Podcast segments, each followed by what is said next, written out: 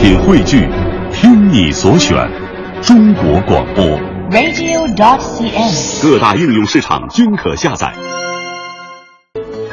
香港的吸引力来源于其亚洲金融中心独有的经济活力，也来源于多元文化融合的城市魅力。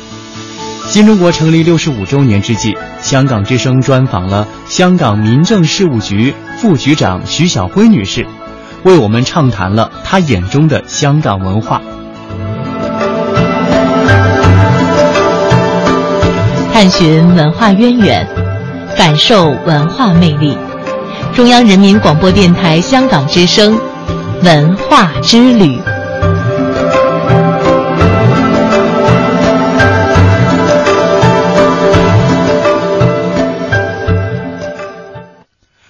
很多人提到香港，就会很自然地联想到它无与伦比的现代都市风韵。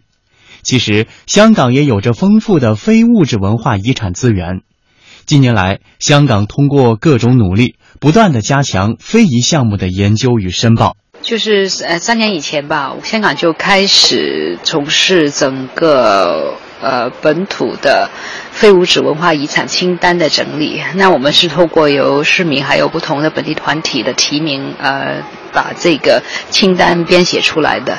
当初有七百多项，就是由市民啊、民间向我们提议，我们最后呢就是经过非物质文化遗产的委员会。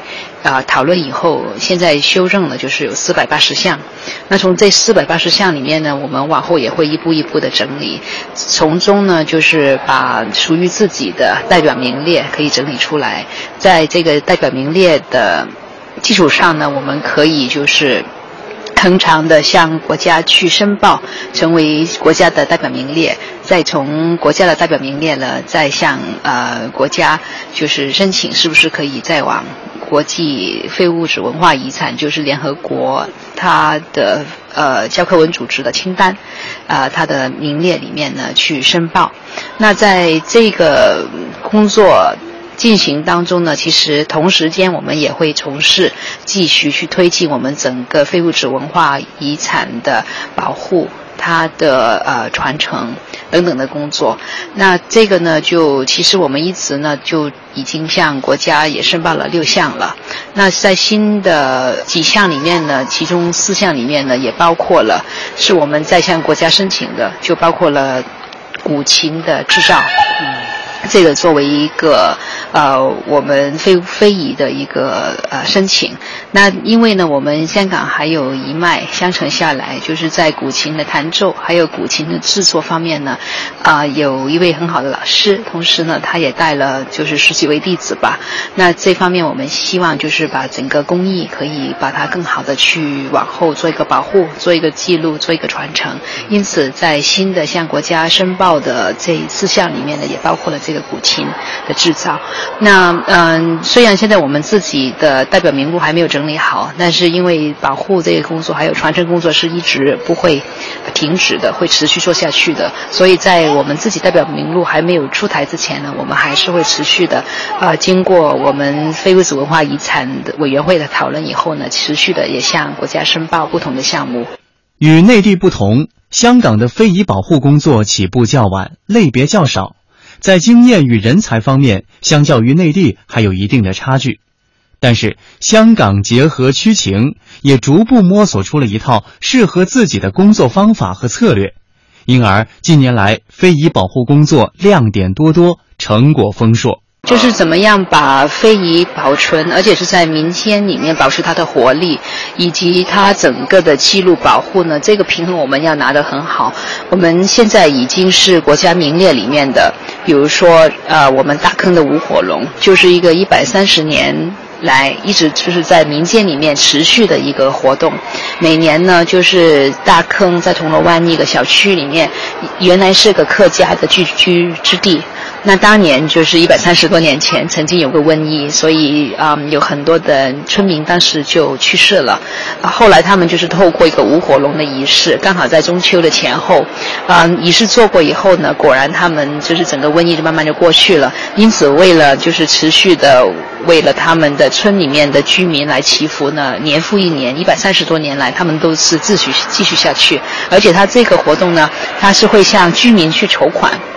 就看到那个众志成城，每人就是把自己的心意放在整个活动里面，而且里面也是什么壮丁啊，一起来舞那个火龙，那其实里面有很多的意义在里面。那直到今天还是一样，他也是每年会向居民去筹款。那当然，现在那个居民已经变化了，有一些是原来就在大坑的一些原原来就住在那儿的居民，有一些可能原来的居民也移民到海外去了，或者有些新的居民进来了。但是他们这个活动还是恒常的去做，它是一个民间的活动，就是每年有大坑，嗯，方舟福利会啊、每年去承办，嗯，从它的火龙的制造啊，整个调配几百人的这个工作啊、培训啊等等，每年年复一年的去做。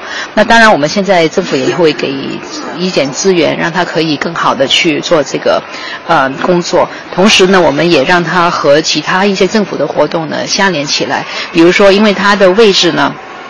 大坑就在铜锣湾，我们啊、维多利亚公园，就香港最大的公园的附近，我们就让他在中秋的日子也把火龙，就是除了在当小区里面舞动以外呢，也可以走进我们的啊、花灯会里面。那你就变成整个观众群呢也扩大了。同时，曾经有一套的电影也是以这个火龙作为取取景，那变成呢就是也很有很多的游客啊，还有其他非大坑居民呢也知道有这个活动。那每年还是很热闹，几万人的就涌到这个大坑的小区里面。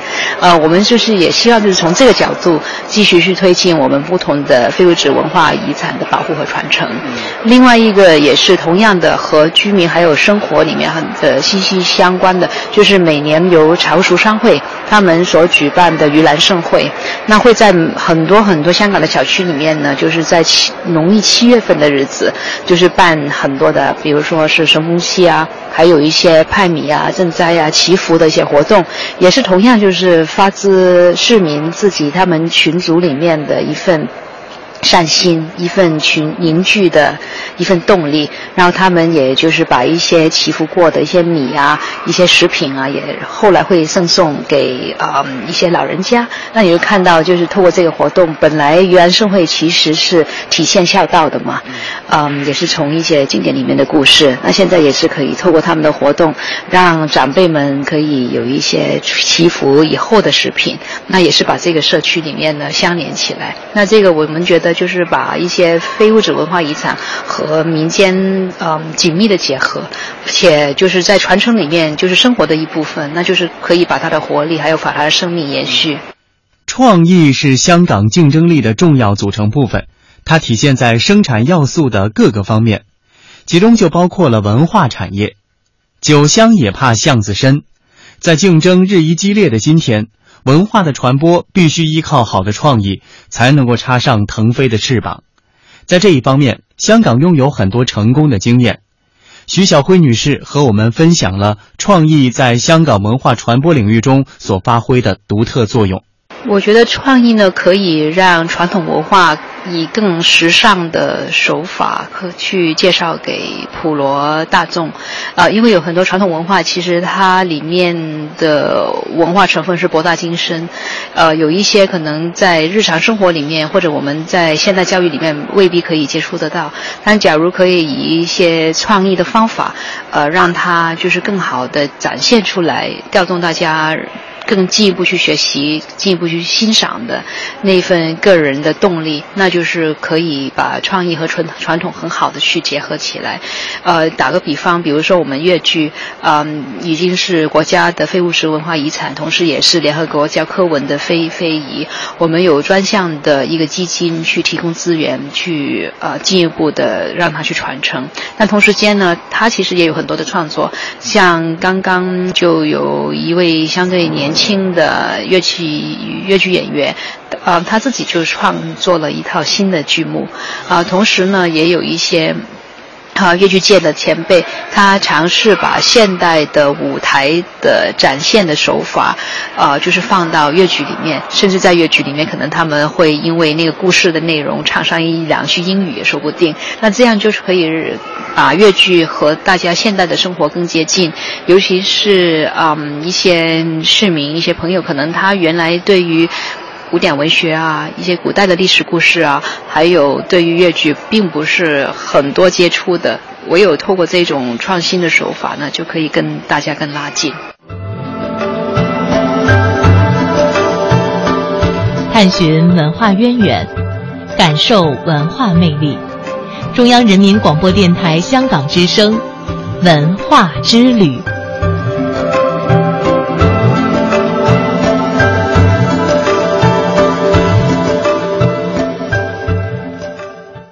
与幅员辽阔、市场广阔的内地相比，香港的空间相对有限。香港文化产业要想有更大的发展，必须借助于内地这个更大的舞台。在谈到香港与内地文化合作时，徐小辉女士特别提到了内地为香港提供的支持。我觉得就是在文化产业的推进方面呢，内地可以给我们一个很大的支持，而且是很多方面的支持。第一，比如说一些世界上的平台，其实我们和国家，假如国家可以领着我们，还有我们也做一个桥梁的角色，那在对外方面的文化工作呢，我觉得我们也可以作为香港出上一份贡献。那同时间呢，国家也是一个广大的市场，呃，就是怎么样让让我们本地的艺术家、我们本地的艺术团体，可以透过交流，可以透过参与一些呃内地不同省份、省市里面的，比如说艺术节啊，或者是一些比赛、一些展览，那也可以进一步促进两地的交流。同时，对于艺术家来说呢，多接触啊一些水平非常高的一些呃艺术的。机会呢是互相提升、互相良好互动的一个非常重要的途径。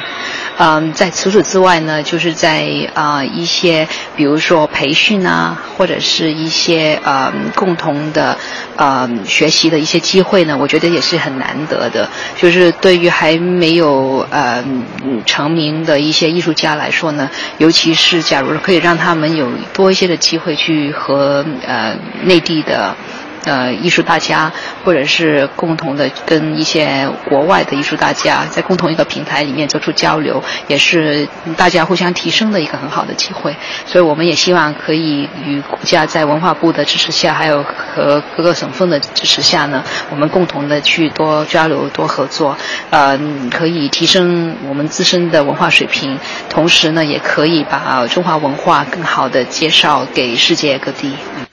香港西九龙文化区的概念始于一九九六年左右，当时香港政府开始萌生发展一个世界级文娱剧院的意念。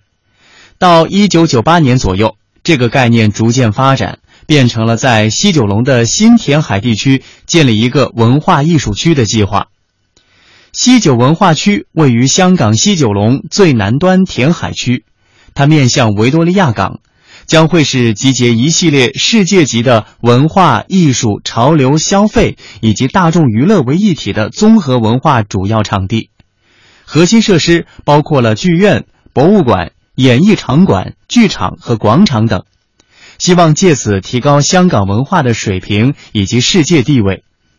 此外，西九文化区包含长两公里的海滨长廊。并且将会设有占地二十三公顷的中央公园，可以说西九文化区承载着香港未来的文化之梦。可能也因此它太重要了，以至于西九文化区的建设不断的被延期。对于未来西九文化区的发展以及港人对西九文化区关心的问题，徐小辉女士做了这样的介绍。呃，西九曾经办过的是，他呃每年在新春期间有一个大戏棚，那就是以一个传统的呃猪棚的一个搭建做一个舞台，让市民大众可以在里面欣赏粤剧，尤其是，嗯，那这个呢，其实是我们整个粤剧，嗯。整个布局里面的其中一部分。那所以可能那让你就没有感到特别的，它是对于粤剧那方面的一个大的推手。但是呢，其实，在西九它呃会有一个戏曲中心，往后这个戏曲中心呢，我们希望是作为一个推动传统文化的一个很好的平台。那现在它已经动工了，啊，因为我们现在其实是每一个在西九里面的硬件都需要经过一定的程序，里面也包括，比如说是啊整个设计的一个比赛，啊再从比赛的作品里面呢挑选一个，我们往后会作为呃真正的作为图则去建。该个硬件的一个蓝图，那所以中间也需要牵涉到就是比较细致的一些布序还有程序。那除了这个呃大戏戏曲中心已经开工动动工了以外呢，其实啊 M Plus 就是往后这个呃博物馆，它也已经经过了啊一个比赛设计比赛，也挑选了里面的一个获奖的作品。那也是我们会循着这个方向呢，把往后这个。M Plus 的博物馆把它建立好，呃，另外在 M Plus 的附近呢，其实有一个嗯艺术的空间，一是一个户外的空间来的。那那个也是同样就是已经挑选了一个获奖的那个团队，而且那该团队呢也是香港本土的一一一对设计师，一对建筑师。那我们也期待就是这三个已经相对成熟的硬件呢，也可以在不久的将来呢推出，建立建设好。可以把就是西九进一步的去开发。现在除了一些呃活动啊或者是节目以外呢，往后真的有嗯西九的具体的硬件可以。预备好，让大家去到西九呢，啊，除了欣赏一些现有的一些节目，同样是可以到一些具体的场地里面呢，去感受西九整个的文化氛围。由于它是个很大型的文化区，嗯，而且是个综合性的文化区，在相对来说呢，它需要经过的那个无论是设计啊，还有跟周边的不同的持份者，他的咨询的程序也相对要严密一点。更广阔一点，那我们也是希望就是尽努力，就是尽快把西九逐步逐步的建设好。毕毕竟它是个很大的项目，也分几期的来就是整个的计划。那同时，当然除了西九以外呢，我们也有很多其他的硬件呢。随着我们呃不同的社区它的发展，也会慢慢的投入服务。务求呢，我们把更多的文化艺术带到社区里面，让市民大众在他们生活里面就可以很容易的接触到、欣赏到不同的文。文化艺术。近一段时期，香港社会出现了一些不和谐的声音，因为一些人非理性的行为，让香港出现了一些族群对立的情绪。其实，多元文化的融合原本就是一个社会进步的标志，也是香港一直以来引以为傲的魅力所在。文化艺术在弥合裂痕、增强文化认同方面扮演着独特的作用。徐小辉女士特别谈到了未来香港文化艺术事业努力的方向。在整个文化艺术呢，呃，无论它是哪一种形式，其实都是对个人人心的一个净化，还有一个熏陶。那香港呢，由于从我们自己就是历史的发展，我们是很独特的。有一个平台可以融合中西文化，同时传统与现代的不同的艺术文化在香港都可以很好的对话。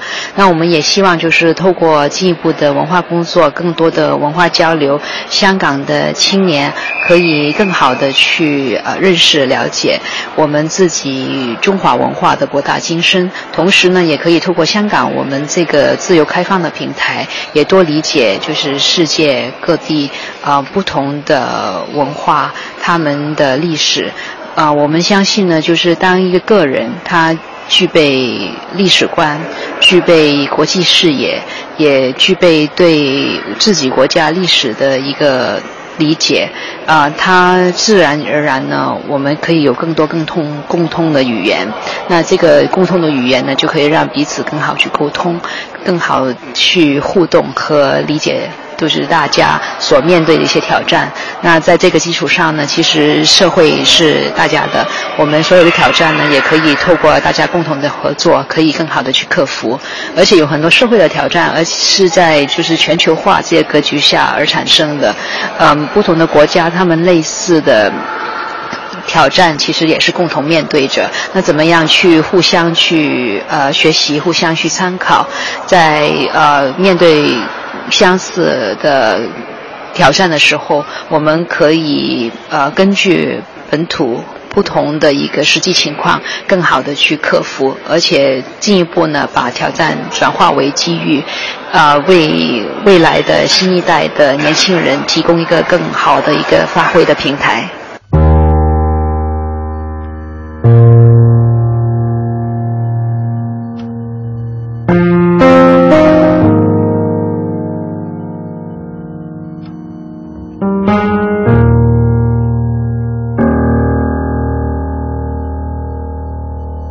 想说却还没说的还很多，但这是因为想写成歌，让人轻轻的唱着，淡淡的记着，就算终于忘了，也值得。说不定我一生涓滴一念，侥幸汇成河，然后我俩各自一端，望着大河弯弯，终于敢放胆，嬉皮笑脸面对人生的难。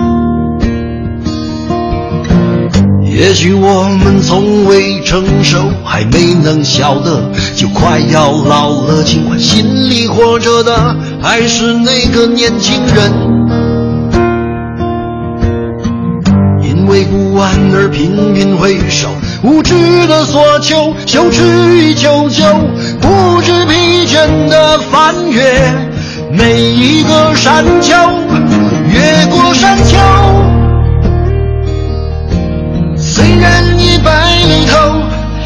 喋喋不休，时不我予的哀愁，还未如愿见着不朽，就把自己先搞丢。越过山丘，才发现无人等候，喋喋不休，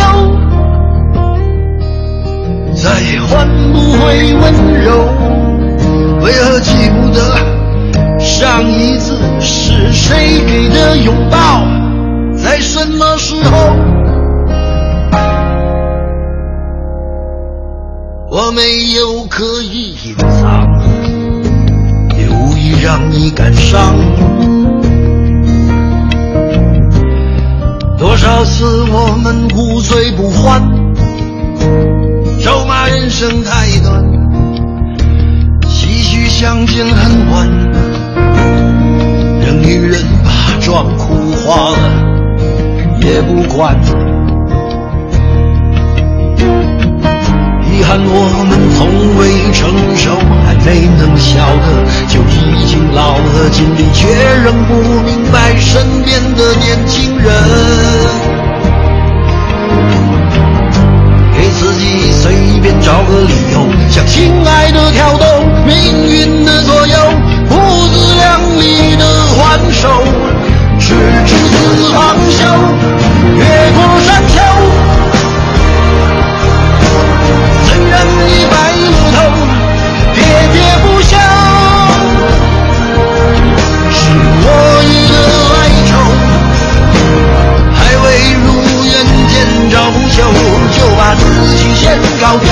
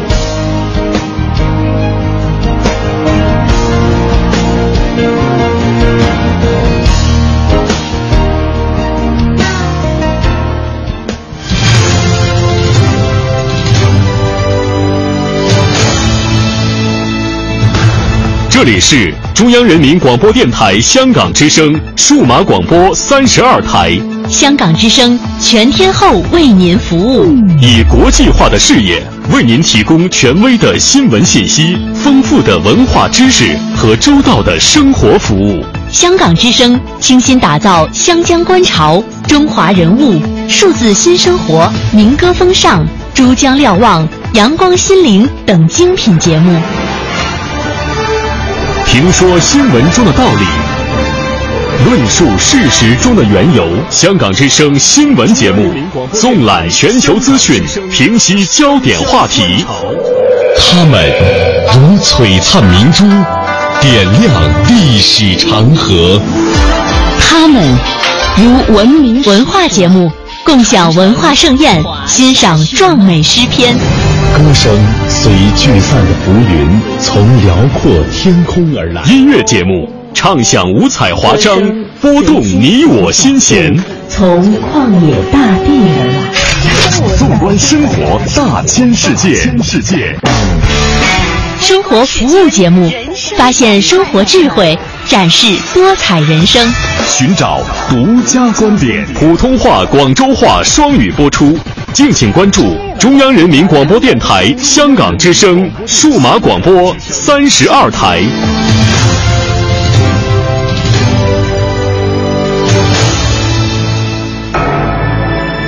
这是一个坐标，经度纵横五大洲，纬度连着古与今。这是一颗水珠，迎着阳光折射不同的语言与文明。打开沟通与对话的大门，感受智慧的神奇与伟大。文化之旅，文化之旅。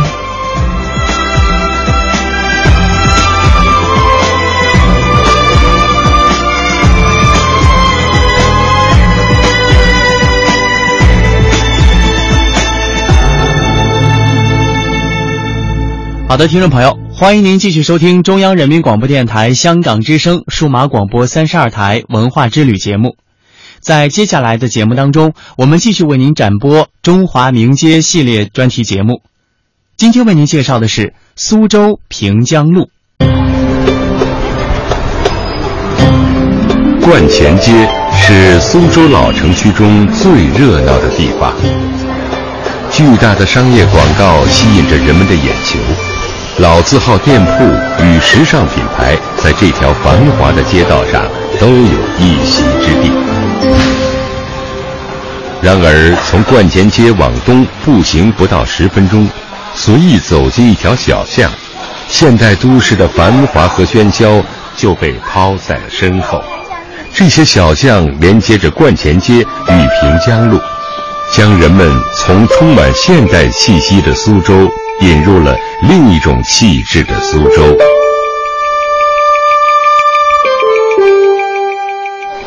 雨后的平江路特别安静。二零一零年的春天来得较往年晚，已经三月末了，也只有河畔的柳树有了些绿意。平江路位于苏州古城的东北角。与平江河一起由南至北绵延数里，在这个街区里，还有和它平行的仓街、东西向的钮家巷、悬桥巷、丁香巷、湖香史巷等许多小巷，将整个街区联系在了一起。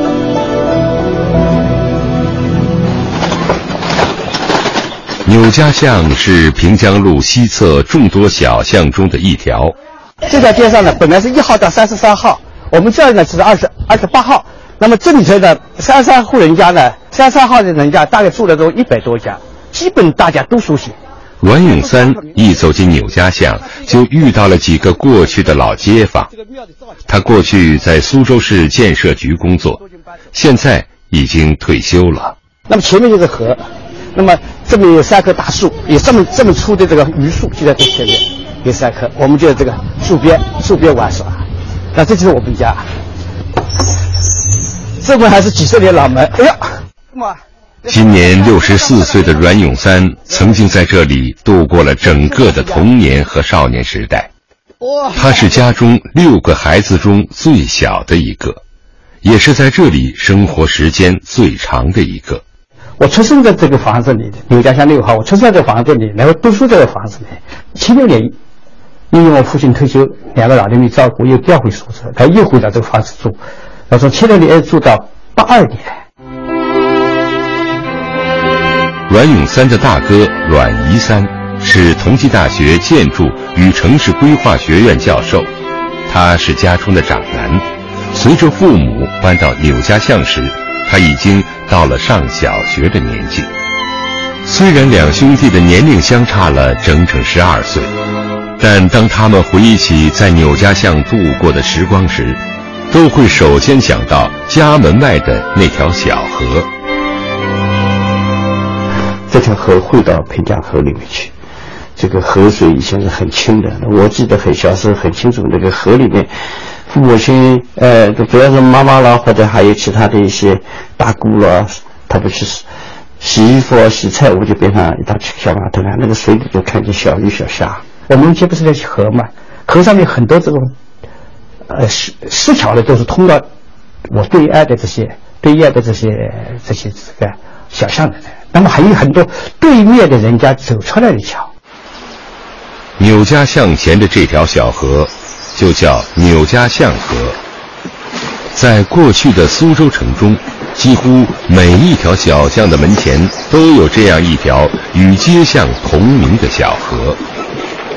苏州被称为水城，从古至今，这座城市与河道的关系就仿佛人的身体与血脉一样。这是藏在苏州文庙中的一方石碑，碑上写有“平江图”三个字。平江图刻于南宋绍定二年，也就是公元一二二九年，至今已有近八百年的历史。通过这块平面图碑，人们可以看到南宋时苏州城的格局。河是一个棋盘状的一个角。路是个棋盘，双棋两个棋盘套在一起，然后在两个棋盘套在一起，河和路交叉地方那都是桥。苏州整个城里面的大河是三三横四纵，小河是几百条的小河，这河都是运河，都是人工开挖的运河，顺着自然的河道把它经过整理过的。今天的苏州老城区大致保留了与宋代平江图相似的格局，其中以平江路为核心的区域变化最小。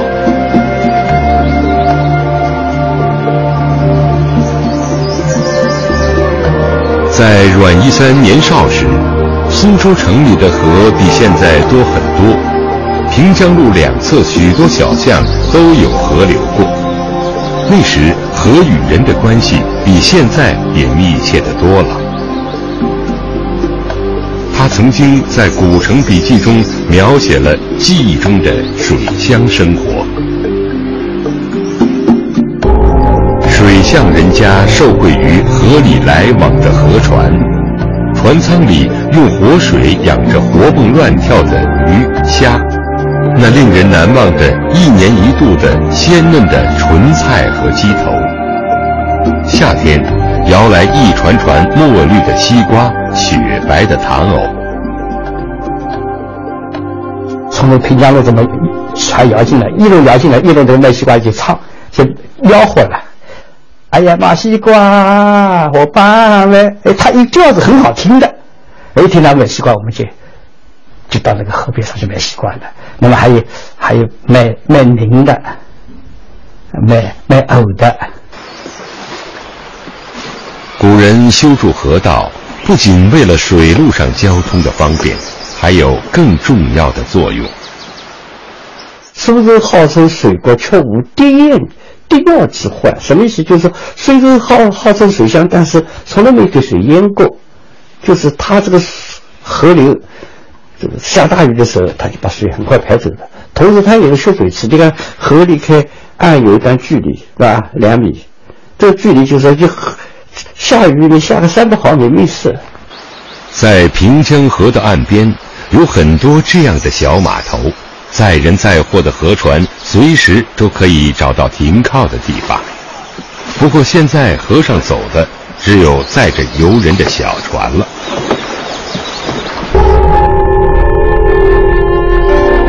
人们只有在姑苏繁华途中，还能见到过去苏州城内河船往来络绎的场景。昌墟城墙、古渡行舟、沿河市镇、流水人家，乃至官衙商寺，在长卷中都有细致的描绘。那时的平江路，想必也是如此风情。大小舟楫载满货物，通过河道运至城中各处，人们出入城市也走水路。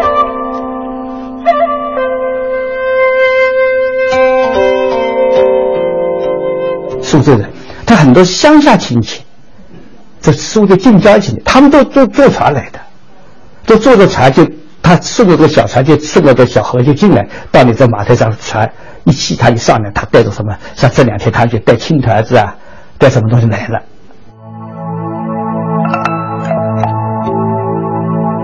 一九五六年至一九六零年，随着城市的发展和城市工业的起步。原有的交通体系已经不能满足需要，以舟代步、以船运输物资的交通模式逐渐被自行车、平板车所打破，河道的交通功能逐渐减小，而道路交通则逐渐成为主导。许多像柳家巷这样的小河就在这几年里被填平了，河上的廊桥也不再存在了。我家门口的河有半年填的，我看到了填的，那全是垃圾倒进去的。所以这么河一填，桥一拆，水下风暴就完全就毁掉了。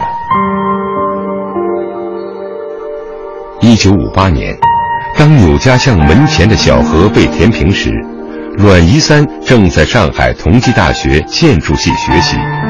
命运的线已经将他和苏州古城和平江路的未来联系在了一起。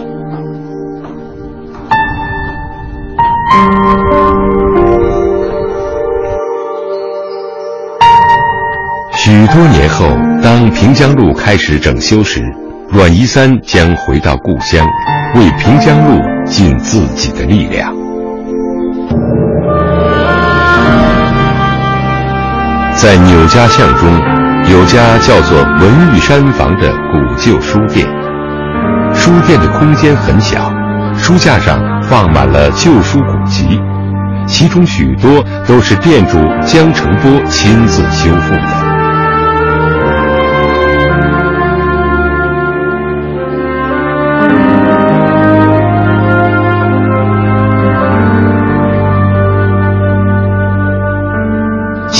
明初时，苏州的古旧书业十分兴盛。江成波的祖父所开的文学山房，不仅贩卖古书，还自印专著，是当时著名的书肆。江成波十六岁时就跟随父亲经营书店，现在年过八旬的他，已经是苏州著名的古籍鉴别专家了。当他退休后重开祖店时，选择了平江历史街区，也是因为这里浓厚的书卷气息。乾隆年间，著名的藏书家黄丕烈曾经在这里藏书。清末状元、外交家洪军曾经在这里迎娶了后来名满天下的赛金花。著名的文学家叶圣陶、郭绍瑜都曾经在这里度过了少年时代。历史学家顾颉刚的故居顾家花园，至今仍在悬桥巷中。江澄波还记得自己年轻时与顾颉刚先生相识的往事。顾颉刚先生，我等他，嗯。认得呢，是在抗战抗战胜利以后，他从嗯内地啊回到苏州来，是在就是我们顾家欢园。那么他来到星期天呢，就同浦东大学的这个几位教练呢，每个星期天到苏州来。那时候书多啊，每次来都能够满载而归。那是一九四五年，顾颉刚担任文通书局编辑所所长，将自家老宅分出一部分作为书局的办公室和同仁的宿舍。这段时间的顾家花园人来人往，热闹非凡。顾颉刚的长子顾德辉，在这段时间里充当了父亲的秘书。我说：“真的需要需要有人给他搞搞搞搞文字工作，那么我就我就得给他搞文字工作。嗯，这个，那么就他那个把一般的那个信呢，到到寄到这里来呢，我就带他回回信。”重要的有学问方面的事情呢，再交给他，这样子。顾颉刚先生的藏书十分丰富，当他离开苏州时，请江承波帮他收整需要运去北京的书籍，就有整整一个车皮。那么他请我帮他把这个书啊，全部捆扎起来，装了大概一个车皮吧。都运到北京去了。临走的时候呢，他还请我在这个我们高桥那边啊，叫六一楼啊，一个怀旧馆子里面吃了一顿饭。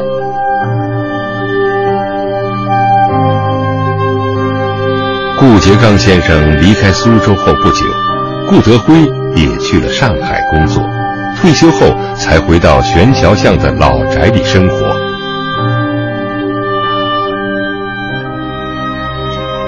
天气好的时候，他会坐在老宅的天井里看看书。当年人来人往的热闹景象，已经随着父亲的离去不复存在。而如今，顾德辉自己也已经年过八十了。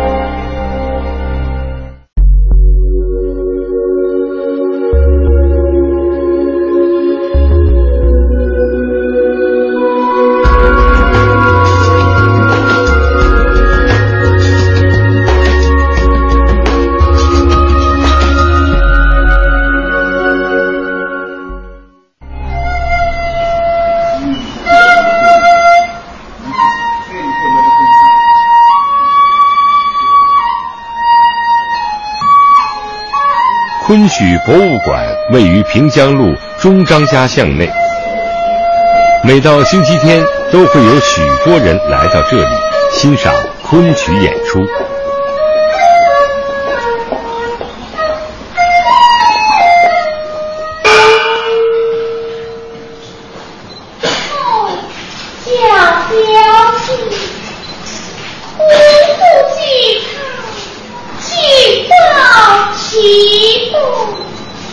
天的剧目是《辽杜更题曲》，讲的是才女乔小青被卖为妾，备受大富欺凌，心中苦闷。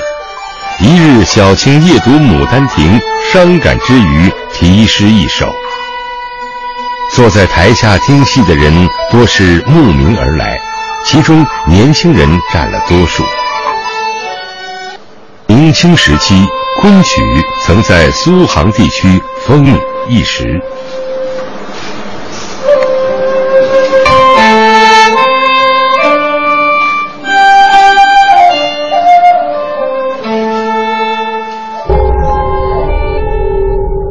在《姑苏繁华图》中，就专门描绘了众人听戏的场景。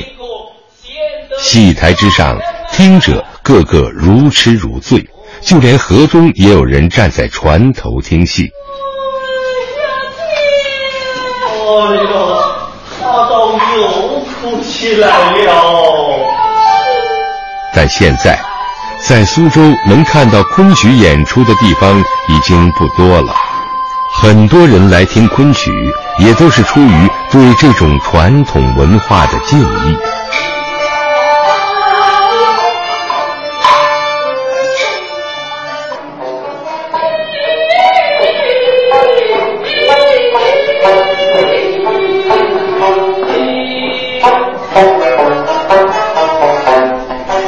在苏州，另一种本地的民间曲艺形式拥有更强大的生命力，那就是评弹。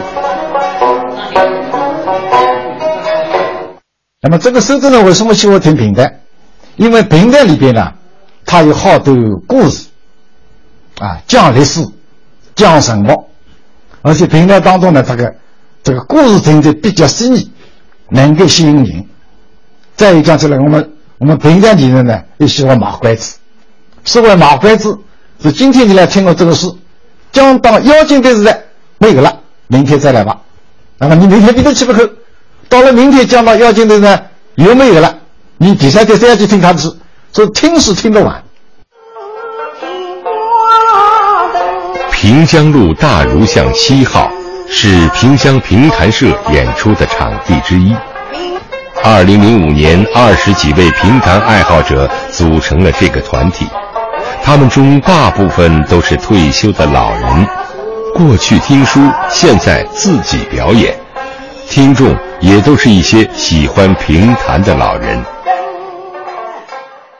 过去说这种什么呢？叫家家刺绣，户户评弹，是家家人家会刺绣，户户人家听评弹，啊，确实这么回事。那么，反正有的人呢也喜欢弄两句。至于刺绣的话呢，过去，呃，收着年纪轻的姑娘基本上都能都能绣。啊，平常呢，一般讲起来，年龄大一点，什么三四十岁的人，他都能弄两件。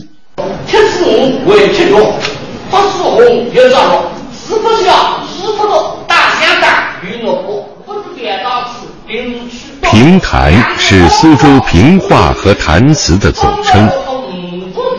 评话通常一人登台开讲，弹词一般两人说唱，内容多为儿女情长的传奇小说和民间故事。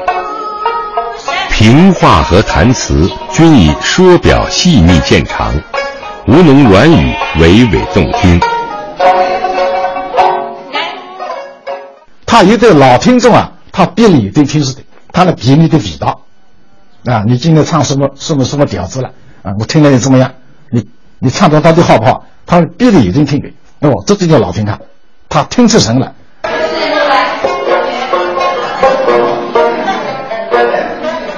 过去听书通常都是去茶馆，泡上一杯茶就能消磨半天时间。解放前，平江路附近最热闹的书场在大柳枝巷的巷口。石老伯还记得几十年前跟着父亲去这家茶馆听书的情景。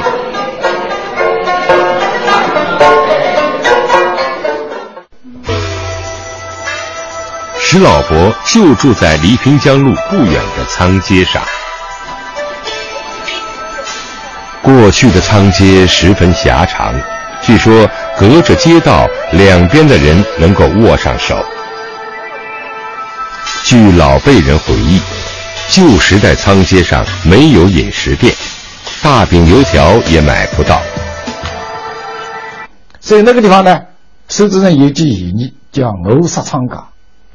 就在仓岗上讲，你根本找不到一个地，也吃不到一种什么的地形，没有的，要谋杀的，啊，这个是比较夸张的了，啊，但是仓岗上面后来也有变化，到了这个叫。嗯，明清以后，明清的时候，他那个在，这个昌岗的北里那个地方呢，房子逐渐堆起，居民房子比较堆起来了，堆起来了以后，干什么呢？就是有些人家专门走，走织机，织机，织机就是织绸的。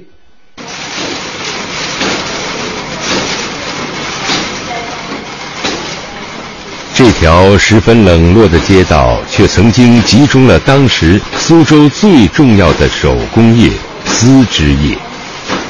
根据地方志的记载，从明嘉靖年间开始，苏州城中的丝织业就开始集中到城东北一带。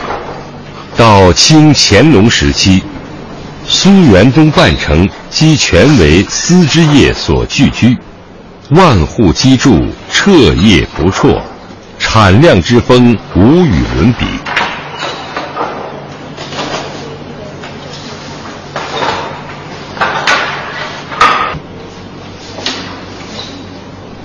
石老伯一家就是基户，这是一张清朝同治年间的房契，房主就是石老伯的爷爷。从爷爷买下地修起九间屋的房子开始，他们一家就在仓街落了根。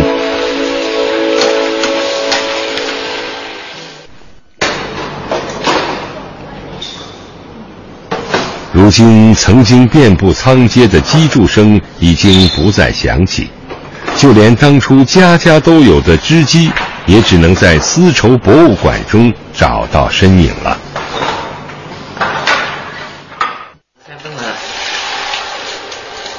下午五点多，石老伯就和老伴儿一起做好了地道的苏帮菜，等孩子回家吃饭。如今。许多老街坊都已经搬离了仓街，石老伯的儿女也都在新城区有了自己的家。每天晚上来吃过饭，他们就会回各自在城里的家。许多年轻人都和石老伯的儿女一样搬离了平江路，老人们似乎更喜欢这里安静平和的生活节奏。但这几年平江路又开始热闹起来。二零一零年三月的一个星期天，平江路上来了许多陌生人，他们中许多人大概都是读了范小经那篇著名的散文到平江路去后，就在周末的闲暇时间走到了这条宁静的小路上。这里是从前的平江路。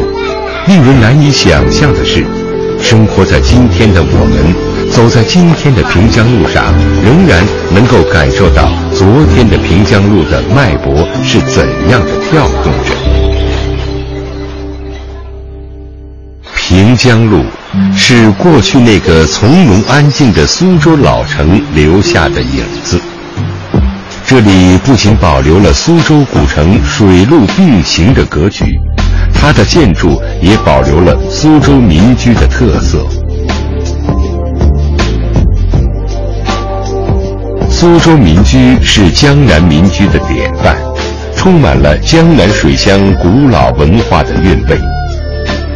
犄角高翘的屋顶，加上走马楼、砖雕门楼、明瓦窗、过街楼等，远远望去。一座座整合民居，一排排粉墙黛瓦，鳞次栉比，河道婉转。房屋与回廊、楼阁、小桥、花木之间彼此借景掩映，始终如画。